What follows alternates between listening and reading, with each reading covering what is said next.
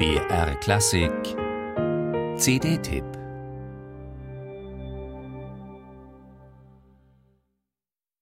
Thomas Lacher, Sie haben das Stück Padmore Cycle Mark Padmore gewidmet und ja auch so benannt. Was berührt Sie an Mark Padmore als Künstler, sodass Sie sich entschieden haben, für ihn zu schreiben? Ja, berühren ist vielleicht hier irgendwie der falsche Ausdruck. Er ist ein guter Freund und ein abenteuerlustiger Typ. Er lässt sich gerne auf neue Sachen ein. Er, er verbreitet auch so eine Atmosphäre von Nicht-Nervosität, würde ich jetzt mal sagen. Einfach, man weiß, dass man für ihn eigentlich schreiben kann, was man will und man wird einen Weg finden, um das zu erarbeiten und das äh, befreit einen Komponisten natürlich auch. Es gibt einem, einem einfach eine Sicherheit hier mit einem, einem so erfahrenen und, und eben gleichzeitig noch immer neugierigen äh, Musiker zu arbeiten. Das ist ja was, was er auch verströmt, wenn man ihn eben auf der Bühne sieht, dass er so etwas angenehm Unaufgeregtes hat in der Art, wie er singt und auch etwas sehr Kommunikatives, was das mhm. Publikum sofort mitnimmt und abholt. Also man fühlt sich einfach drin und nicht draußen. Ist das auch was für Sie als Komponist, was Sie genau wollen? Ja, ich glaube, gerade bei einem Interpreten ist eine gewisse Gelassenheit auch ein Angebot für Zuhörer, nämlich einfach einmal einen Raum zu schaffen, der nicht sofort besetzt ist vom Ego, um das mal ganz deutlich zu sagen, was es einfach oft ist. Und da braucht man dann vielleicht ein bisschen eine Zeit auch, um als, als Zuhörer dann diesen Raum zu betreten und quasi diese Kommunikation auch zuzulassen. Aber das finde ich auch sehr angenehm bei Marc, weil das, was dann vor allem, wenn man dann drinnen ist, sehr in den intensiven, leisen Momenten sehr tief gehen kann und, und sehr intensiv sein kann, ohne eben, dass sozusagen der Interpret zwischen dem Ohr des Zuhörers und der Musik steht. Und ähm, ja, das, das führt vielleicht auch zum Komponieren. Ich begreife mich ja weniger als einer, der irgendwas Neues erschafft, sondern ich sehe mich eher als Transformator, als einer, der auf diesem ganzen Haufen ich darf jetzt eben nicht sagen Müllhaufen, der Musikgeschichte steht, weil es ist natürlich, ein, vielleicht ist es ein, ja, ein alter äh, Schatzhaufen der Musikgeschichte steht und versucht, das, was ich in mir aufgesogen habe, einfach zu transformieren und heutige Methoden und Techniken zu finden, um das in die heutige Zeit zu übersetzen. Also ich glaube eben, dass niemand von Grund auf irgendwas Neues schaffen kann. Also ja, dass es so viele Beteiligte auch bei einem neuen Stück gibt. Sei das, also geschichtlich gesehen, sind das die Leute, die die Instrumente gebaut haben, die Leute, die das Holz gefällt haben, die Leute, die die Noten hergestellt haben, die das gedruckt haben, lektoriert haben. Und nach mir, wenn ich sozusagen das alles dann eben verdaut habe, dann sind es eben die Interpreten, die dazukommen und von einer ganz anderen Seite hier andocken und das wiederum weitergeben an die Zuhörer. Also ich sehe mich da als ein teilnehmen an einem Prozess von vielen. Da sprechen für mich zwei Sachen raus. Erstens viel Raum für andere und zweitens auch viel Wertschätzung für das, was andere getan haben. Und Raum ist ohnehin etwas, was in ihrer Musik sehr stark spürbar ist. Für mich in einer sehr angenehmen Art, weil ich liebe Musik, die Raum lässt, eben auch für den Hörer. Wie machen Sie das, dass Sie im Grunde so schreiben, dass die Musik einerseits sehr dicht ist und konzentriert, das ist hier im Padmore Cycle der Fall, aber andererseits sehr offen und eben diesen Raum hat und sogar auch eine Form von Stille hörbar wird. Wenn ich jetzt anschließen darf an das, was ich gerade gesagt habe, dann ist es ja so, eben, dass man sozusagen quasi nichts wirklich von Grund auf Neues machen kann. Aber trotzdem, wenn man dann dort sitzt vor einem Blatt Papier oder vor ja, mehreren Blättern Papier, wenn man dann nicht die Utopie hat, etwas gänzlich Neues aufzureißen oder einfach einen Aufriss im architektonischen Sinn zu schaffen, dann äh, wird man sich sehr schwer tun. Und es gibt natürlich auch Zeiten, wo einem diese Illusion verloren geht. Und ähm, ich glaube, diese hörbaren und unhörbaren Räume zu schaffen, das ist doch auch eine Grundsehnsucht eines Musikers. Also es gibt da etliche Erlebnisse, die ich auch als Person gehabt habe. Als ich zum ersten Mal bei den Proms gespielt habe, war ich an einer Probe in der Royal Albert Hall und das Licht hat gerade nicht funktioniert und ich bin eben damals gemeinsam, ich weiß nicht, ich glaube mit, ja, mit Martin Fröst und noch zwei anderen Musikern hinausgegangen und da war einfach nur dieser schwarze Raum. Aber wenn man hineingegangen ist, hat man eine unglaubliche Dimension des Raums gespürt. Und ein Gegenbeispiel dazu ist, einmal war ich im Dammkar und da gibt es ein paar leichte Kletterrouten für so Hobbykrabbler, wie ich es bin. Und äh, von der Gegenseite, also ganz weit entfernt, ist ein Stein runtergefallen in das Kar über die Wand. Und das hat man so gehört in diesem trockenen Klang, der trotzdem diesen Riesenraum dieses ganzen Kars in sich getragen hat. Und das sind einmalige äh, Wahrnehmungen einfach. Ja, das ist eigentlich ein Grund zu leben. Jetzt haben Sie schon Ihre Heimat Tirol angesprochen im Petmore Cycle. Naja, also Damkar ist nicht meine Heimat Tirol. Aber wenn man nicht weit über die Berge weitergeht, dann kommt man nach Tirol. Ja, notgedrungen, ja. Jetzt Tirol ist wichtig, spiegelt sich auch in diesem Petmore Cycle in den Texten, die Sie ausgewählt haben. Es sind Texte von befreundeten Dichtern Hans Aschenwald und Alois Hotschnick. Aber es gibt ein gebrochenes Verhältnis zur Heimat. Da ist ja ein Satz, der da eben heißt, Hunger nach Heimat, die keine mehr ist. Ich nehme an, das spiegelt auch Ihr Verhältnis zu Tirol. Ja, sicher.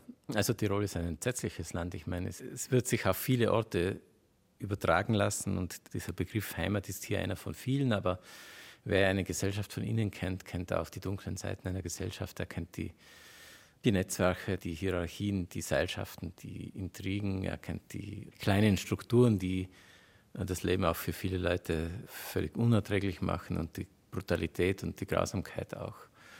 Auf der anderen Seite, wenn man sich außerhalb von einer Gesellschaft bewegt, wie ich das ja auch notgedrungen tue, weil ich einfach in dieser Gegend ein völliger Exot bin, sagen wir mal so, dann vermisst man natürlich auch etwas.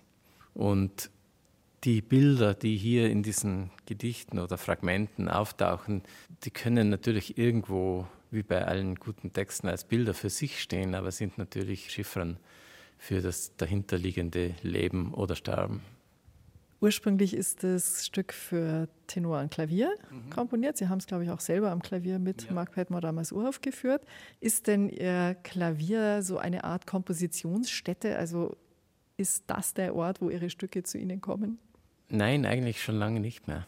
Also es war einmal in einer Phase sehr wichtig, eben auch ein Klavier ist ja eine Welt für sich, auch mit diesen ganzen Klängen, die im Inneren des Klaviers verborgen sind. Und ja, es ist eigentlich äh, ein Saal in einem Instrument. Es gibt kaum ein Instrument, das in sich so, so viel Nachhallresonanzweite hat wie das Klavier. Aber auf der anderen Seite kann es sehr begrenzend sein, wenn man am Klavier komponiert. Erstaunlicherweise viele Dinge, die man sich im Kopf vorstellt, auch für ein Orchester, am Klavier ausprobiert, einfach nicht richtig klingen. Und man denkt sich, das kann nicht funktionieren. Und man weiß aber im Kopf, es funktioniert doch und man muss auf den Kopf vertrauen.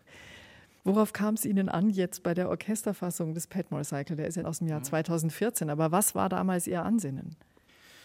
Eine Musik ist ja auch irgendwie eine, eine, Projektion aus dem Inneren heraus. Und wenn man denkt, dass das hier ähm, sehr kurze, kleine Texte sind, dass hier sehr prägnante, fast pixelartige Gedankensplitter auch hingeworfen werden, dann ist das ja fast was Mikroskopisches, was sehr, sehr äh, Kleines an und für sich schon. Und ich denke, dass die Orchestrierung so eine Projektion vom Kleinsten auf die größtmögliche Leinwand ist. Also was dann wieder immer, finde ich, einen totalen Sinn macht, weil sozusagen die Details überpräsent werden können auch und man eben sich dann durch diese im Original immer noch mikroskopisch kleine Welt oder Gedankenwelt bewegen kann, aber auf großem Raum. Und diese Projektion eben auf diese riesige Fläche eines Orchesters, das habe ich extrem faszinierend gefunden.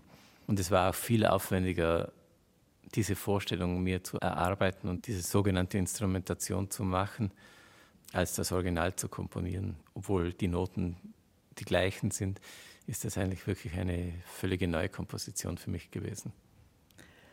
Was ich persönlich berührend finde an dem Stück, dass auf diesem ganz kleinen Raum dieser einzelnen Sätze eine enorme emotionale Dichte ist. Eine große Klarheit drin und auch eben eine sehr starke Präsenz. Und mir fällt auch auf, dass sie zum Beispiel oft Tonwiederholungen, das ist ein banales Wort für eine Sache, die unglaublich wirkt. Also ich war beeindruckt davon, wie schön Tonwiederholungen sein können. Ich, setzen Sie das bewusst ein oder haben Sie sich da viele Gedanken drüber gemacht über Wiederholung oder ist es einfach so gekommen?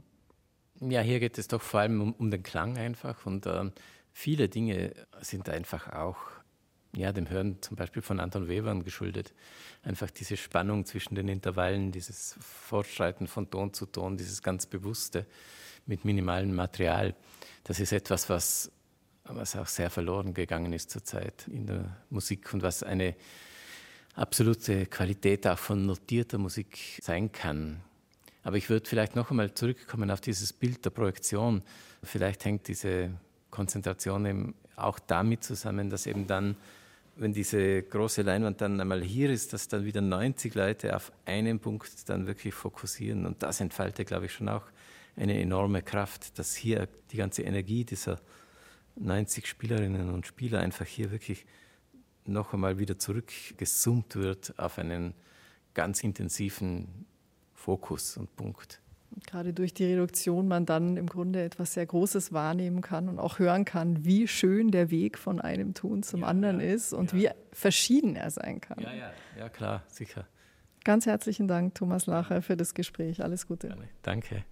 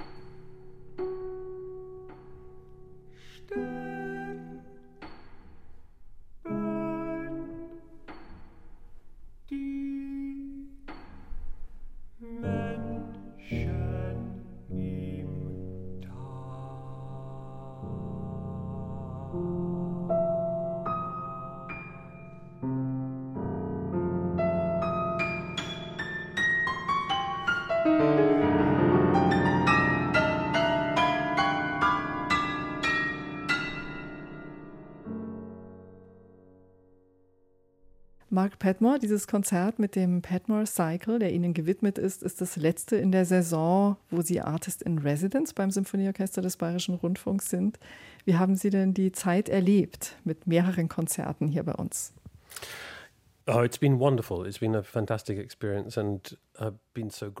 das war eine großartige Erfahrung. Ich bin sehr dankbar, dass ich mit diesen wunderbaren Musikern so unterschiedliche Musik aufführen durfte.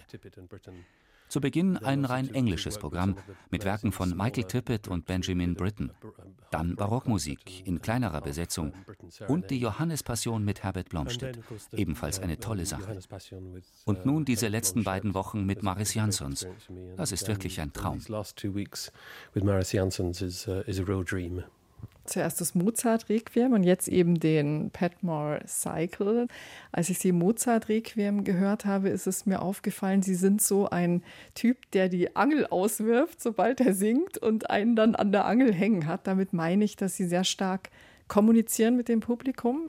Ist dieser Kommunikationsaspekt etwas, was Ihnen grundsätzlich wichtig ist? Communication is, is definitely one of my favorite words.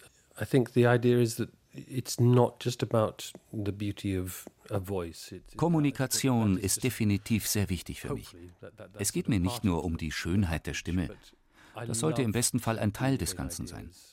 Ich liebe es, durch das Singen Ideen zu transportieren. Und ich liebe die Poesie. Der Padmore Cycle ist dafür ideal. Die Texte verlangen regelrecht danach, dem Publikum vermittelt zu werden.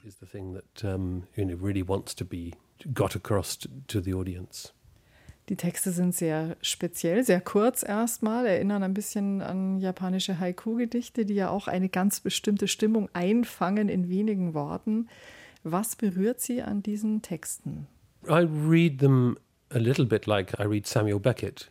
They are little ideas, sort of almost things that might be written on the back of a postcard. Sie erinnern mich ein bisschen an Samuel Beckett. Es sind kurze Gedanken, Zeilen, die man hinten auf eine Postkarte schreiben könnte. Atmosphärisch dichte Texte, die das Leben in den engen Tälern Tirols heraufbeschwören. Und auch den Drang, dieser Enge zu entkommen und hinauf in die Berge zu gehen. Thomas Larcher ist ja auch Bergsteiger.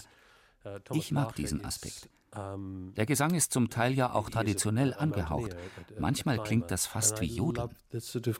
Also perhaps with sort of traditional mountain kind of singing, perhaps even a bit of yodeling. In diesem einen Satz Almauftrieb zum Beispiel klingt es so ein bisschen. Ne? Mm. And he uses arpeggios quite a lot in this effect. Das entsteht vor allem durch die vielen Akkordbrechungen. Ursprünglich war der Padmore Cycle nur für Gesang und Klavier. Und jetzt entsteht durch diese wunderbare Orchesterfassung eine viel breitere Klangwelt. Larcher ist ein feinsinniger Arrangeur. Man kann viele Details aus dieser Orchestrierung heraushören. Zum Beispiel, auf welche Details möchten Sie die Hörer gerne schon vorab hinweisen? In einigen Liedern verwendet er einen ganz speziellen Effekt, der im Inneren des Flügels mit einem kleinen magnetischen Körper erzeugt wird. Dadurch entsteht so ein brummendes Geräusch. Es klingt so, dass man gar nicht genau sagen kann, woher es eigentlich kommt. Es scheint, als wäre es plötzlich im Raum. Außerdem gibt es unglaubliche Effekte in den Schlagzeugpassagen. Da gibt es fürs Publikum viel zu hören und zu sehen. Jetzt haben wir über die äußere Landschaft gesprochen, über die Tiroler Landschaft, die Berge, aber im Grunde sind diese Texte ja auch verinnerlichte Stücke. Ist es denn für Sie als Sänger nicht besonders herausfordernd, gerade solche intimen Stücke auch zu singen, nach außen zu tragen, zu kommunizieren? It does have that quality of quite a contained world. And in some ways, it is a more difficult piece to sing than something that is really extravagant and, and you can just. Ja, der Padmore Cycle ist in gewisser Weise eine in sich geschlossene Welt. Deshalb ist es schon schwieriger zu singen als ein extravagantes Stück, bei dem man einfach drauf lossingen kann. Hier muss man sehr sorgfältig sein, mit der Intonation, mit der Stimmlage und überhaupt mit dem Klang der Stimme. Ein heikles Stück in mehrfacher Hinsicht. Man muss sehr präzise singen und die Vokalfarben genau austarieren. Es ist kein Schaustück, mit dem man sich in Szene setzt. Das Tolle daran ist, dass man das Publikum richtig mit hineinziehen kann. In diesem Fall bewegen sich die Zuhörer auf einen zu showing off piece. But I think what's great is you can really draw an audience into it so that they come towards you. Glauben Sie, dass dieses Stück auch jeden einzelnen Hörer oder auch Sie als Interpret nach innen führt, ähnlich wie eine Meditation? I think it probably can have that effect for an audience. It is a piece that has a lot of variety. Das kann durchaus diesen Effekt haben. Ja, es ist ein Stück, das in sich sehr vielschichtig ist, sogar in den Passagen, die sehr reduziert sind. Wie bei den meisten wirklichen Meisterwerken, die minimalistisch angehaucht sind, hat die Musik einen kontemplativen, meditativen Effekt, der sehr schön ist. Ich hoffe, dass das Publikum sich darauf einlässt. Als Sie diese Texte das erste Mal gelesen haben vom Padmore Cycle, war das ein intuitives Erfassen des Gehalts dieser Texte oder war das ein langes Suchen und sich erstmal hineindenken?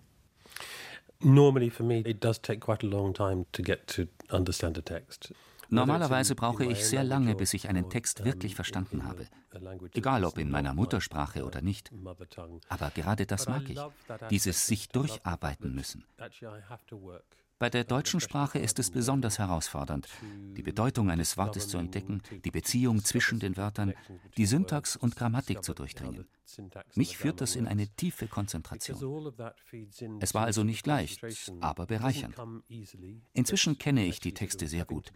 Ich lebe ja seit einigen Jahren mit ihnen. So ähnlich wie mit Schuberts Winterreise. Du erkundest solche Werke immer wieder neu. Mit diesen Stücken leben zu dürfen, ist ein Privileg. Ich will mich immer wieder neu annähern, sodass vielleicht auch das Publikum diese Werke immer wieder neu hört. Winterreise, you constantly re-examine both the words and the music and that living with these pieces is is such a privilege. I've always got to think and approach them anew so that the audience will hear them also perhaps in a new way. Haben Sie das Gefühl, dass Thomas Lacher, der das Stück ja für Sie geschrieben hat, Ihre Stimme gut erkannt hat und dass das Ganze Ihnen sehr entgegenkommt? It is lovely when somebody does know what your voice can do. I mean, Thomas had invited me to his festival that he runs near Innsbruck. Es ist wunderbar, wenn jemand deine Stimme kennt. Thomas hatte mich mal zu seinem Festival in der Nähe von Innsbruck eingeladen und mich mehrfach singen gehört. Er wollte dann ein Stück für mich schreiben. Er kennt meine Farben. Es war eine große Freude, mit ihm zusammen dieses Stück erarbeiten zu dürfen. Ich bin sehr erfreut, dass er gerade eine Oper für Bregenz schreibt, die wir dort nächsten Sommer aufführen. Unsere Zusammenarbeit geht also weiter. He's in the process of writing a new opera, which will be performed at the Bregenz Festival next summer. So there will be a continuing collaboration. Was schätzen Sie an ihm besonders in seinem kompositorischen Schaffen? Was macht Thomas Lacher für Sie zu einem so geschätzten Komponisten? He understands the orchestra extremely well. I mean, that's one of the qualities. I, I saw the performance of the Second Symphony that was at the BBC Proms. Er hat ein tiefes Verständnis vom Orchester. Letzten Sommer habe ich die Aufführung seiner zweiten Symphonie bei den BBC Proms erlebt. Das war ein außergewöhnliches Erlebnis für mich. Thomas Larcher versteht es, mit großen Kräften subtil umzugehen. Außerdem hat er ein feines Gespür für Harmonien. Vieles ist tonal, aber manchmal überschreitet er die Grenzen hin in andere Bereiche. So entsteht eine große musikalische Bandbreite. Es ist immer spannend. Man weiß nie, was als nächstes kommt. Dabei ist seine Musik immer ansprechend. Sie erdrückt einen nicht. Man wird auf positive Weise in sie hineingezogen. It's not music that you sort of feel oppressed by. I think it's music that really does draw you into in a very good way. Herzlichen Dank, Mark Petmore, für das Gespräch. Thank you very much.